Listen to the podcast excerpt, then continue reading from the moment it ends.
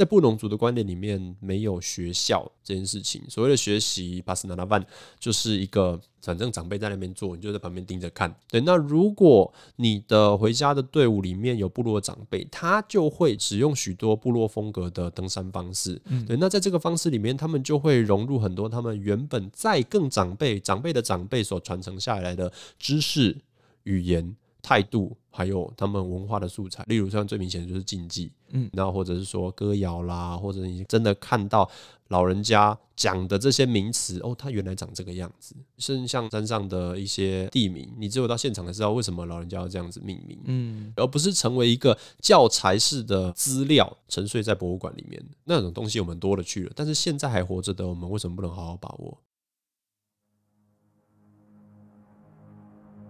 欢迎收听《迷成品 Podcast》。今天读什么？在这个单元，我们精选一本书，邀请来宾深度分享，聊聊这本书带给我们的阅读趣味、启发与思索。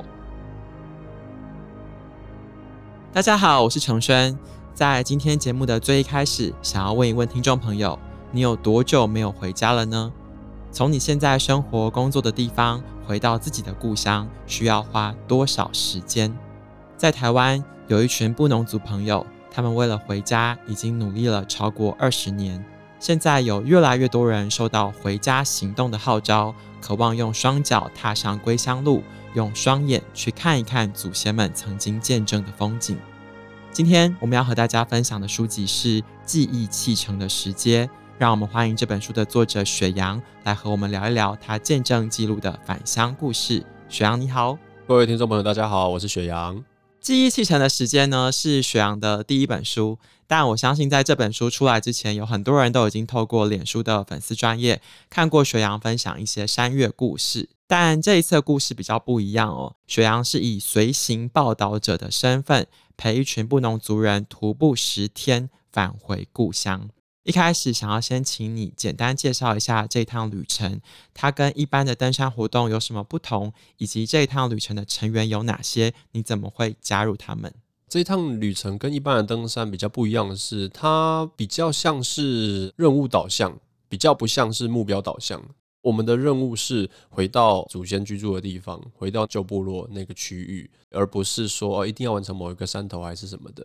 所以其实实际上在行进的过程中，你可以看到大家比较不会有那种赶时间的态度，或者是说为了自己的目标远离你的队友，比较不会有这样子的情况。因为其实，在台湾的登山环境里面有。我们常常看到，在很多山难里面，就是有一些网络自主队，就是你找不到人跟你一起分担车资，然后你就上网揪陌生人跟你去爬山，爬一爬，然后诶，队伍里面有体能落差啊，然后你走一走就剩你一个，因为前面的人就不想要走你的速度，因为不舒服，他就前进去捡他山头，然后把你丢在后面。那这时候如果哦、你对路路不熟悉，你就会迷路，然后山难就会发生。迷途跟受伤是台湾山难最大的两个原因。他们占比可能有来到六十趴甚至以上，在这个部分是我们必须去提升跟注重的一个观念。那在这种回家为导向的队伍里面，因为我们要回的是家，比较不会说，诶，没有完成三头就怎么样的，而是说你回家过程你不可能抛弃家人。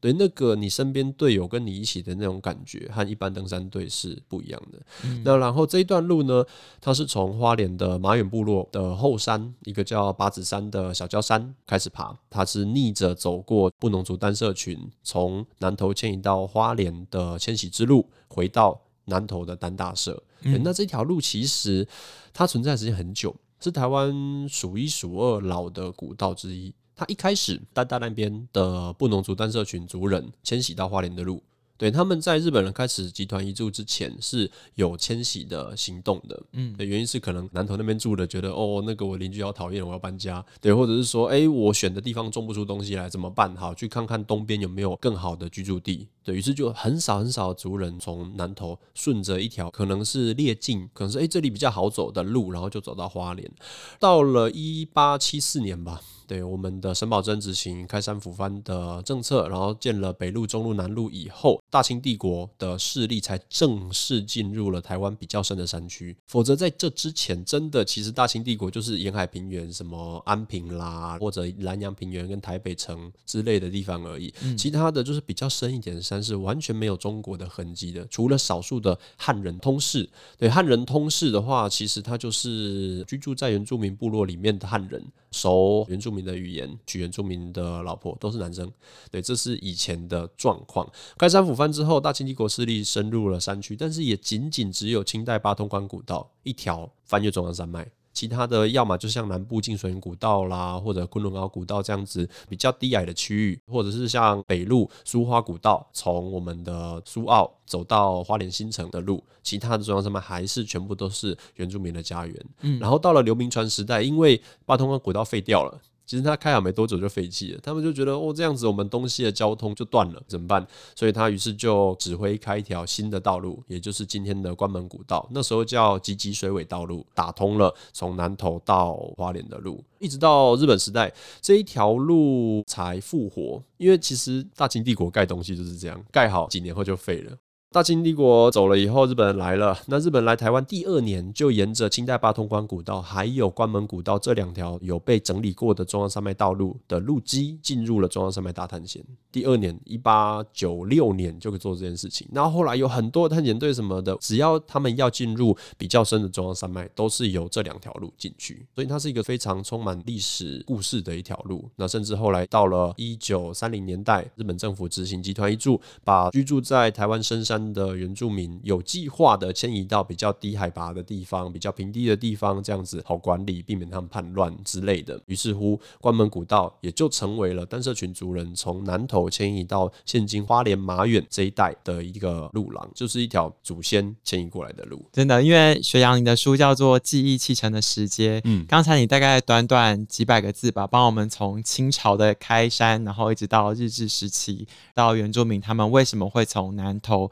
移居到花莲，帮我们解释了一下、嗯、这一次的这个回乡之旅哦，就是反过来从花莲往南投的方向走，走了十天。但是我觉得蛮有趣的是，其实，在你们这一行人里面，并不是所有人都是布农族的族人，有一些是其他加入的朋友。我也稍微介绍一下这个团体的组成。嗯，对，这个很重要。这个支队伍主要的领队有三个。对，我算是第四个辅助，第一个当然是他们马远的单车群青年永恩，马永恩，他也是歌手，入围过金曲奖，非常的厉害，唱歌也非常的好听，对，很打动人心啊，那个歌声太厉害了。因为他爷爷常年在关门古道那边活动，会进去打猎，甚至真的回去老家，因为他爷爷就是在老家出生的，所以他从小就是跟着爷爷走关门古道比较低海拔的段落，听着爷爷讲里面的故事，所以就是大概在月末快十年前吧，渐渐的有了自己。去走关门古道的行动，后来还有他的大学好朋友兼现在的部落文化工作者蔡生达阿达，再来还有以耆老访谈关门古道实地大查当做他的毕业论文的江阿光，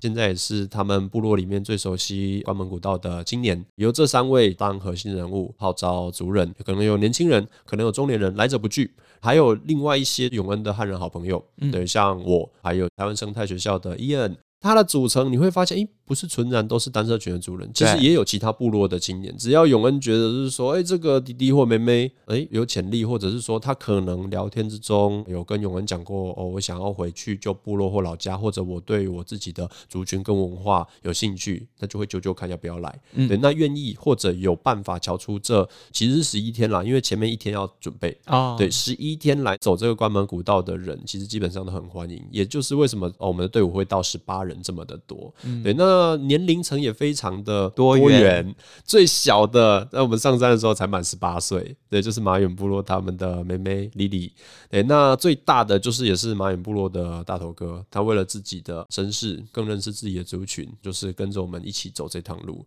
你知道，用五十岁的年纪要翻那段路，真的是很折磨人的事情。其实你刚才有讲到，你们团员里面有人之前去访问过地方的耆老，嗯，其实，在你开始这趟旅程之前，我就有看到比较年长的布农族长辈，嗯，有来给你们一些些文化跟经验的传承，没错，甚至有进行一些仪式，可不可以稍微聊一下，从他们的这个传统文化当中，你看到跟学到什么？因为我比较算是一个用记录者还有朋友的心态在看待这件事情，嗯，对，所以其实他们让我感受到的是。哦，原来文化是这样从土地里长出来的。就是你人要跟土地互动，不管是狩猎，不管是居住、行走，还是农耕等等的利用形态，你取之于土地，然后你也同时有很多回馈土地的环节。对，像是狩猎之后，我们的小猎人他就会把猎物身上最好的部位穿成竹签，然后诚心的跟我们的老人家祷告，对，或祖灵祷告。那或者是说，像永恩他喝酒的时候会非常自然的，就是反正开局第一杯就会先手上拿着酒杯，然后用右手往杯子里面沾三滴酒往外滴，然后自己稍微小小默念，对，或者很简单的往外滴之后，才会开始哎喝啊干嘛的。这种融入生活间自然而然这些动作精神，让我感受到说，嗯，这样子跟土地有更深刻连接的这种生活方式，是不是我们未来人类文明如果想要存续所必须摄入的元素？我们现在的社会、现在的生活方式，因为离自然太遥远了。然而，我们所有的物质全部都取自于自然。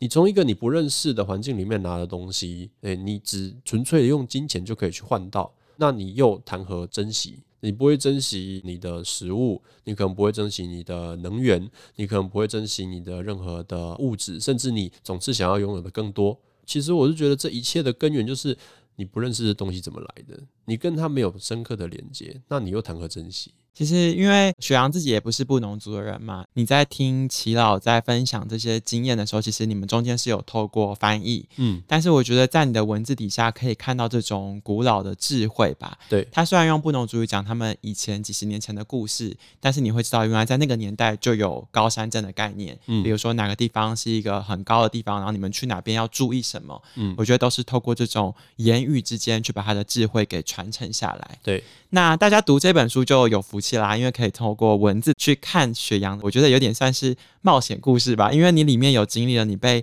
蚂蟥吸血，嗯，然后还有包括团员突然确诊发现的这种突发事件。现在回想起来，有没有哪一些当时觉得特别惊心动魄、比较紧张的，或者是回想起来觉得蛮感动的一些印象深刻的故事，可以剧透分享一下？其实惊心动魄在这趟旅程中比较没有。因为我们的步调抓得很慢，是，所以是非常非常非常艰苦的。但因为我们没有赶的元素在里面，然后慢的人一定会有人陪他慢慢走。所以尽管可能就是前两天每天摸黑，对，或者走的真的哇又湿，然后又泥巴，全身上下没有一处干的。他们不是说下次不要来了？对，就是他走到下次下次不来了这种心情。可是基本上你在这趟旅程中，你很少会看到真正惊险的时刻，因为其实我们。是走在一条有历史的路径上面。那有历史代表什么？代表说它最危险的部分大抵上都被先人避开了。我们不太会去触碰到一些很致命的地形。所以，这个是这条路比较特别的地方。但是另外一点是，由于关门古道它不是一个热门的山径，就算我写出来也不会变热门，因为真的太难了，嗯、太深。对，所以它没有什么明确的路基可以跟。嗯，对，所以就算你有 GPS，一般的山友上去基本上也是。只要你不够会认路，也是寸步难行。嗯，对，所以基本上我们形成的风险都是比较隐藏的，可能淋雨会失温之类的东西。对，但是只要你有持续在行进，只要体能没有爆炸，那到了我们的营地，其实基本上族人火都生好了。嗯，前面的会帮后面的搞定，啊，后面的真的冷到不行的时候啊，那就坐在火边，东西拖一拖，开始烤。马上就复活了，嗯，对，就是有这样子的一个过程，对，那特别感动倒是很多啦，因为我第一次认识马云，他们是二零二零年底，因为郑安西老师的介绍，然后就认识了马云的部落青年们。那个时候是我第一次跟部落的主人用朋友的角度爬山，不是一起工作，嗯，因为一起工作常有嘛，就是山上的协作啊什么，但是一起工作，他们心态跟我们心态基本上会以工作伙伴的关系去互动，比较不会像是说，哎，我今天就很自然做我。这个主体要做的事情，而是说，哎，我今天是一个协作，好，他今天是一个领队，我们这样互动。嗯，那不是，那今天族人是以他们为主体上山的行程，那他们就会做原本他们长辈传下来的事情。对，像永安就很自然，就是到了董沟烂，就是马太溪的源头，或者是说快要抵达一个比较重要目的地的时候，他就会带领着队伍唱《负重回家歌》，也就是在第二章开头的时候的那个旋律。其实。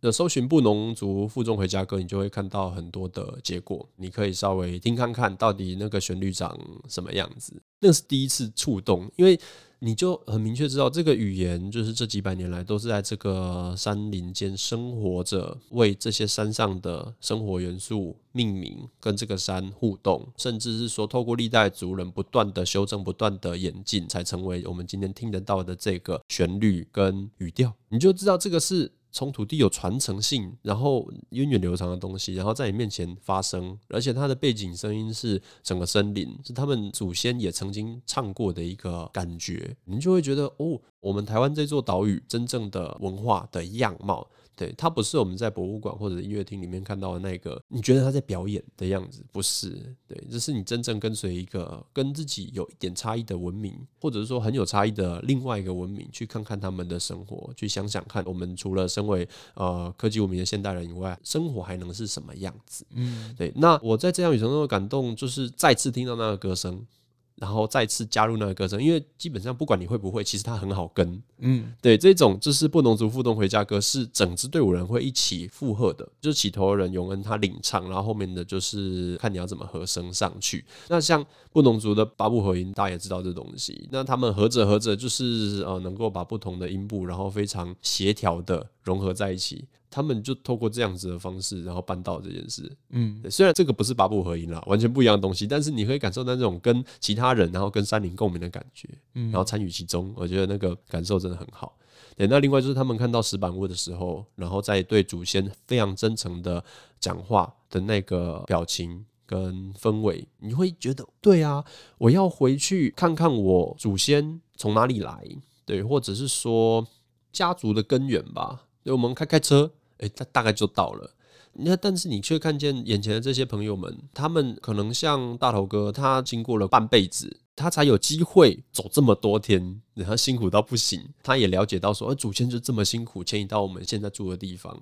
对，他经过这边看到真的自己的家族曾经居住的呃房子附近，因为不知道是哪一栋。那当下就是看着他如此的残破。破败，然后我已经活到五十岁了，我才有机会来。嗯，对，但是那个都是现代交通工具，你还有机会回去。但是在像原住民老家这些地方，这些旧部落，嗯，只要是深一点的，像南澳的泰雅族，对，或者是说像丹社群这里，只要你年纪太大，只要你失去了这种在山林中活动的能力，或者是说你没有办法腾出这些时间成本去做这件事情。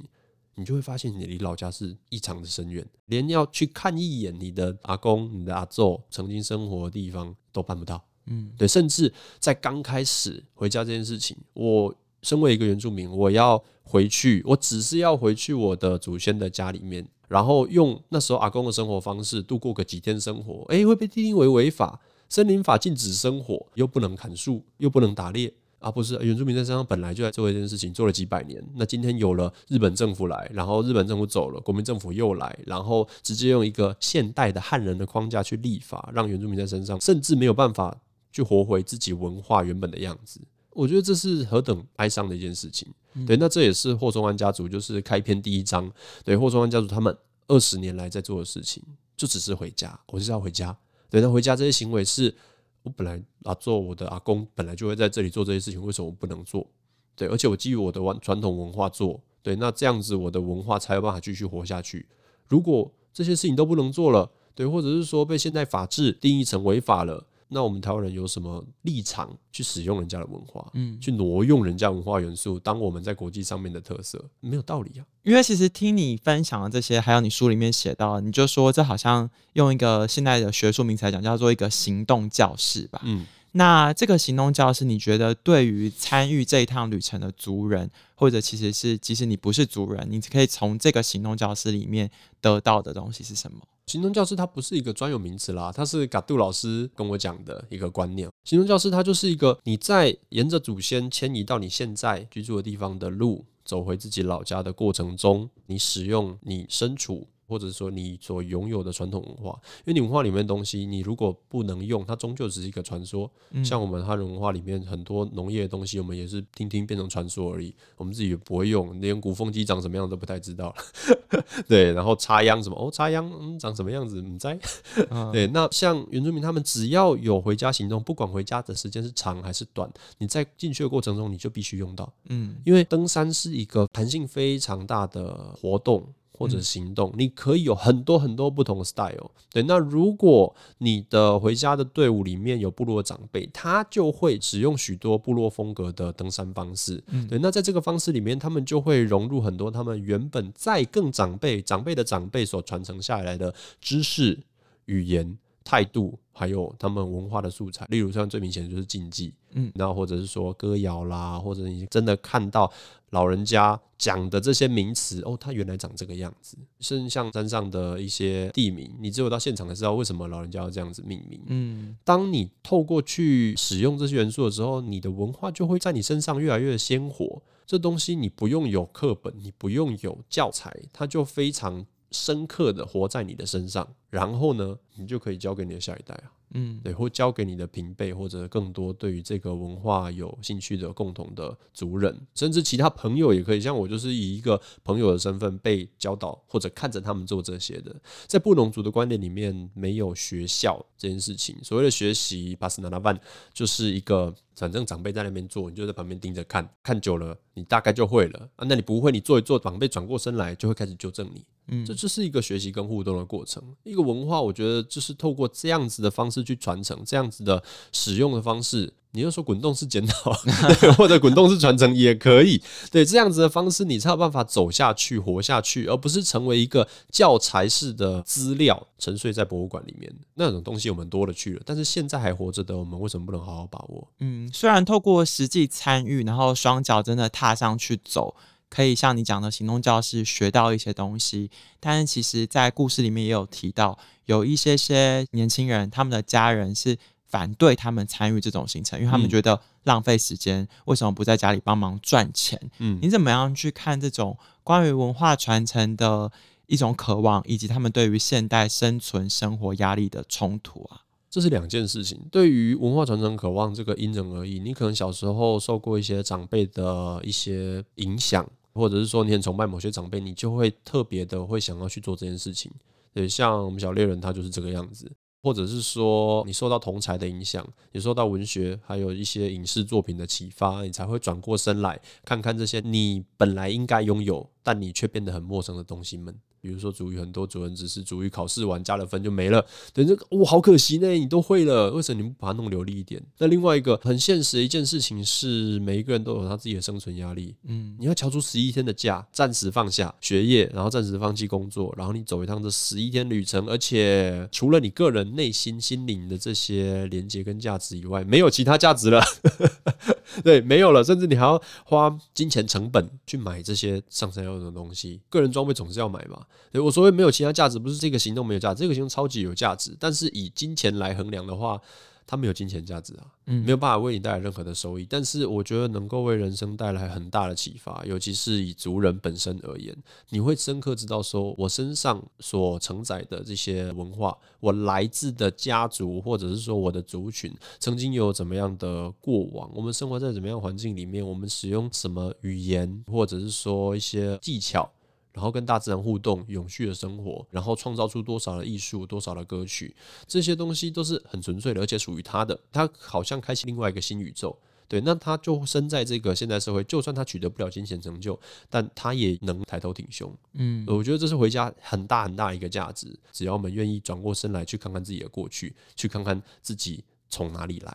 对，我觉得这是回家一个很重要的价值。我只希望是说，能够透过这样子一个把故事从山里带回来的方式。多启发一些人，或者让大家有所本的哦，一趟回家的路到底能够得到什么？然后进而让大家，你总是有放假的时候，你总是有放长假的时候。那下一次放长假的时候，你愿不愿意起身回到你曾经的那个美丽的山林里面，然后去看看自己的文化，看看属于自己跟台湾最深刻的连接？因为像雪阳你刚才讲的哦，就是如果你只从最表象的结果来看，这一趟旅程好像对于。古道跟部落的研究没有新的发现，嗯，对于参与的人来说，也不会因此得到经济上的收入，嗯。可是其实我们真正在听完你今天分享的很多故事之后，我们知道他得到的东西可能是更心灵的，包括追问自己是谁，自己从哪里来，然后自己对于家的想象是什么。对于布农人来说，这是一趟成为人的旅程。所以最后我就问问你啦，经历了这一趟随行报道的旅程，你有觉得自己变成一个不一样的人了吗？其实还没，因为 成为人这件事情是一个持续不断在发生的过程。我只能说这一趟路让我更接近了一点，对。但是有没有真正成为人，或者不同族他们定义的人这件事情，他是要继续走下去才会知道。这是一个